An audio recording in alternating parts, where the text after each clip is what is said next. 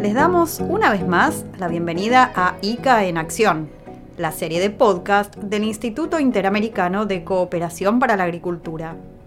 Volvemos a encontrarnos para otra edición de nuestro segmento especial dedicado a la iniciativa Suelos Vivos de las Américas, impulsada por el ICA y el Centro de Manejo y Secuestro de Carbono de la Universidad de Ohio, dirigido por el experto Ratan Lal. Les habla Carolina Brunstein y esta vez les acerco la voz de un experto desde Canadá, que nos cuenta de una de las experiencias en marcha en el continente para fomentar una agricultura cada vez más productiva y a la vez amable con el medio ambiente. Hablaremos de innovación, de nuevas prácticas y algunos cambios que ayuden no solo a potenciar la eficiencia y calidad de los productos, sino también a fortalecer los suelos agrícolas frente a los inmensos desafíos que plantea hoy el cambio climático. Conversamos entonces con Chris McPhee, especialista en innovación en el programa Living Laboratories de la Secretaría de Agricultura de Canadá, quien comenzó explicando cuáles son las principales metas ambientales del gobierno de su país.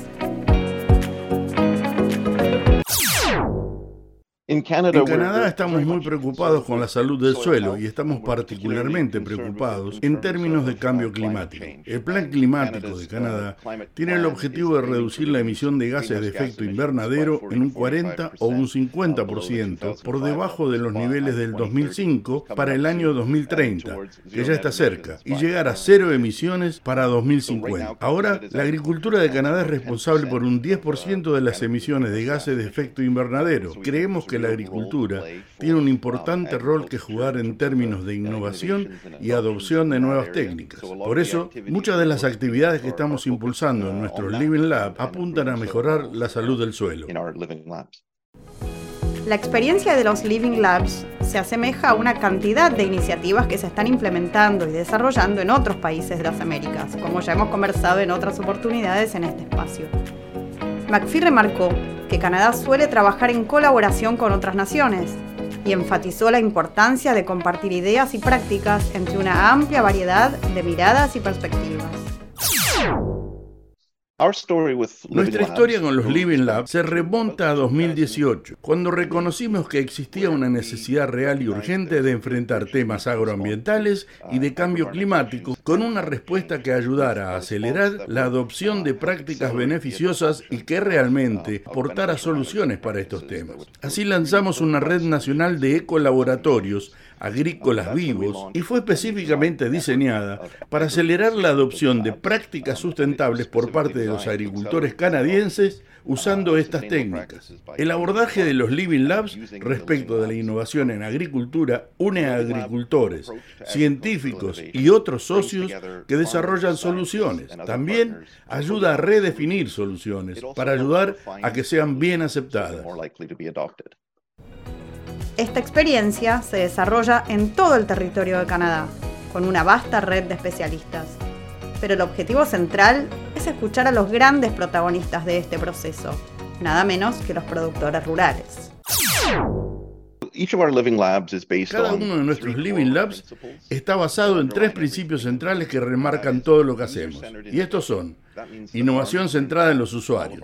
Esto significa que los agricultores están envueltos en todos nuestros proyectos desde el mismo comienzo y juegan un rol activo en el proceso de innovación. Estamos trabajando además en equipos. Esto quiere decir que unimos a socios y expertos desde una variedad de diferentes disciplinas, todos trabajando en función de una solución en común. Y luego vamos y probamos esas prácticas en un contexto real. Entonces, tenemos a los agricultores probando estos métodos en su propia tierra y básicamente usamos un ciclo de innovaciones para analizar cómo podemos mejorarlas. Y hacemos esto en todo el país. Por lo tanto, tenemos una red de Living Labs en cada provincia y en cada Living Lab tenemos un consorcio de socios que representan una variedad de perspectivas diferentes. Y tenemos una gran cantidad de productores que están involucrados en el proyecto, probando las innovaciones en sus tierras y sumando aportes. Y todo esto se apoya en fuertes equipos científicos que llevan a cabo investigaciones y pruebas en el terreno y aportan un mayor entendimiento de lo que está ocurriendo para que podamos mejorar esas innovaciones y hacer más fácil su adopción. Quisimos saber de qué innovaciones específicas hablaba. Técnicas, maquinarias, productos. Esto nos dijo Chris McPhee. Las innovaciones que estamos analizando en nuestros Living Labs tienen que ver con las prácticas de manejo realmente beneficiosas. Entonces, se trata de prácticas agrícolas que traerán un beneficio ambiental y también serán buenas para la producción. Tenemos ejemplos de estas prácticas en diferentes áreas, pero pueden ser sistemas de cultivo, cambios en el uso de la tierra, manejo de pasturas, uso de nutrientes y pesticidas, restauración y mejoras en la salud del suelo. Básicamente, una gran variedad de prácticas que pueden proveer soluciones a estos problemas agroambientales. Cada provincia de Canadá, de este a oeste y de norte a sur, cuenta ya con algún Living Lab. Se refleja así la diversidad en las prácticas agrícolas en todo el país, nos explicó McPhee.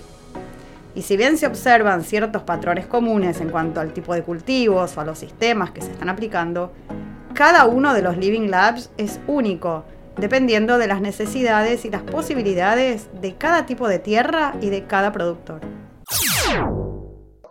Nuestros Living Labs abarcan el país entero, por lo tanto reflejan la diversidad en las prácticas agrícolas en todo el país. Vemos algunos patrones en común en relación, por ejemplo, a los sistemas o los granos que se están usando. Y esto tiene beneficios reales en términos de poder compartir las experiencias en nuestra red a lo largo del país. Pero claro, además, nuestros Living Labs reflejan las prácticas locales y las necesidades locales. Así que en su propio modo, cada Living Lab es único y refleja esa experiencia local. Pero lo que destacó el experto durante este diálogo con ICA en acción es la importancia del trabajo en equipo y de abrir los ojos a nuevas miradas. Hay además un valor importante que se está creando en la industria en términos de alentar una mayor uh, cultura de la innovación, aumentando la relevancia de las investigaciones que se están haciendo, mientras los científicos están en contacto con los productores y otros socios de la industria, y también aportando una mayor resiliencia a la red de nuestra organización, aún a una escala local.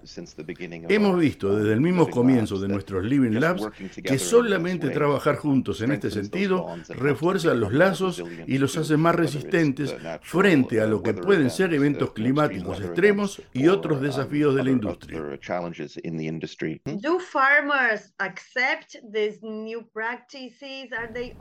¿Los agricultores aceptan estas nuevas prácticas? ¿Están abiertos a la innovación? ¿Cómo es la relación entre el Estado y sus sugerencias y los productores? The, producers, they La naturaleza de los Living Labs es que no estamos tratando de impulsar una solución particular a los agricultores para que la adopten. Se trata de involucrar a los agricultores desde el mismo comienzo, probando esas soluciones y ayudándonos a comprender mejor cuáles son los factores en los que pueden estar pensando otros agricultores cuando deciden si adoptan o no esas prácticas. Sin dudas, toda esta experiencia tiene enormes similitudes con la propuesta de suelos vivos que impulsa el ICA en todos los países miembros del instituto. A esto específicamente se refirió nuestro invitado de Canadá. En cuanto a la relación entre nuestro trabajo y la iniciativa Suelos Vivos de las Américas, eh, en lo que respecta a los Living Labs, especialmente con nuestro nuevo programa de soluciones agrícolas para el clima, que enfatiza el secuestro de carbono en los suelos agrícolas, obviamente esto se alinea de manera muy cercana con los objetivos de la iniciativa del ICA. En particular, veo grandes oportunidades de colaboración en la tarea de medir y monitorear áreas. Esto refleja un desafío clave y una oportunidad en nuestra red nacional y en todo el mundo. Una cosa es declarar que uno tiene un objetivo en cuanto a secuestrar y reducir gases de efecto invernadero, pero necesitamos mejorar las técnicas y protocolos para hacer esto realmente bien y poder compartirlo con otros. Llegamos así al tramo final de esta nueva edición de ICA en Acción. Pero para cerrar esta nutrida entrevista, me gustaría oír directamente la voz de Chris McPhee, experto en innovación en el proyecto de Living Laboratories del Departamento de Agricultura de Canadá, a quien agradecemos especialmente su participación en este podcast.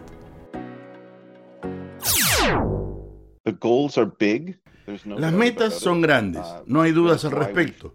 Por eso es que elegimos un abordaje agresivo en términos de acelerar lo que estamos haciendo. Creemos que la urgencia de estos desafíos y la magnitud de estos uh, desafíos es tan grande que necesitamos realmente impulsar nuestra uh, actividad en esta área. No hay garantías de que lo logremos. Ustedes saben, estamos explorando en el terreno de la innovación. No hay garantías, pero lo que estamos haciendo es elegir un camino camino que pueda aumentar nuestras chances de éxito. Ahora sí, nos despedimos hasta nuestro próximo encuentro a través de ICA en Acción, el canal de Spotify del Instituto Interamericano de Cooperación para la Agricultura. Soy Carolina Brunstein y volveremos a encontrarnos pronto.